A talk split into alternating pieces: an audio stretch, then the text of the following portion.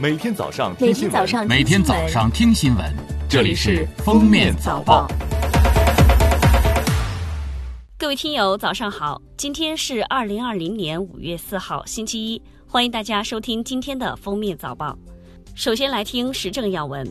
中共中央总书记、国家主席、中央军委主席习近平代表党中央向全国各族青年致以节日的祝贺和诚挚的问候。习近平强调，今年是决胜全面小康、决战脱贫攻坚的收官之年，也是实现两个一百年奋斗目标的历史交汇之年。新时代中国青年要继承和发扬五四精神，坚定理想信念，站稳人民立场，练就过硬本领，投身强国伟业，始终保持艰苦奋斗的前进姿态，同亿万人民一道，在实现中华民族伟大复兴中国梦的新长征路上奋勇搏击。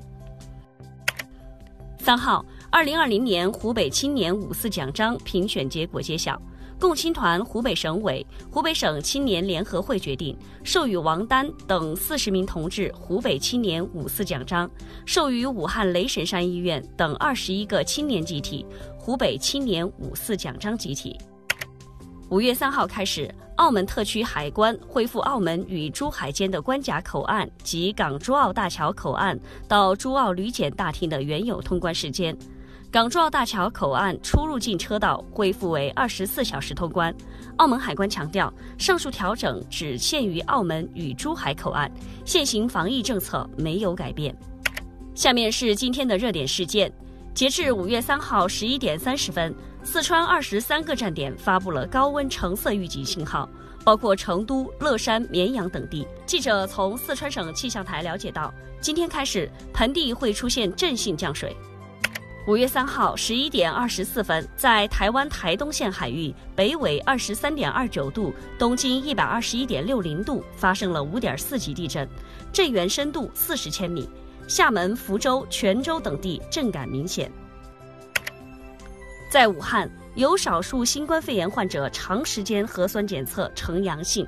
针对该问题，四川大学华西医院呼吸与危重症医学科主任梁宗安三号介绍。目前绝大多数长阳患者都已检出保护性抗体，暂时没有出现长阳患者传染情况。二零一九年，陕西破获盗掘古墓葬案、盗掘古脊椎动物化石案、非法倒卖文物案等文物犯罪案件二百五十起，打击犯罪嫌疑人二百九十七名，追缴涉案珍贵文物三千零七十七件。案件中，非法倒卖文物案占比最大，达四十一点六。追回的三千零七十七件文物中有国家一级文物七件，二级文物三十七件。最后来听国际要闻：美国疾病控制和预防中心官网日前发布了该中心首席副主任安妮·舒沙特等人撰写的分析报告，复盘美国新冠疫情发展。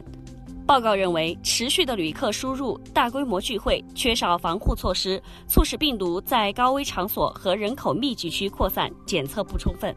和无症状感染导致病毒在未被察觉的情况下传播等四个原因，导致美国疫情加速蔓延。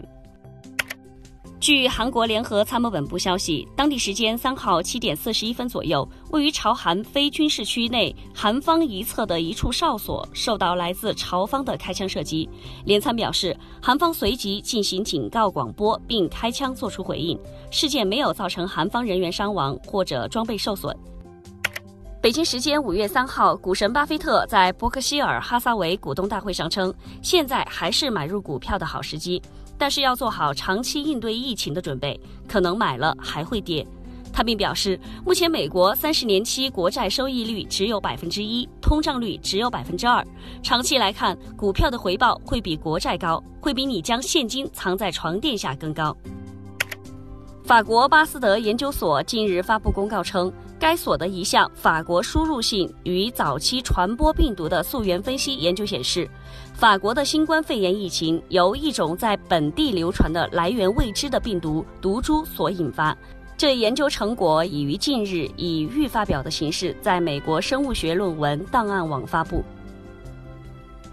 感谢收听今天的封面早报，明天再见。本节目由喜马拉雅和封面新闻联合播出。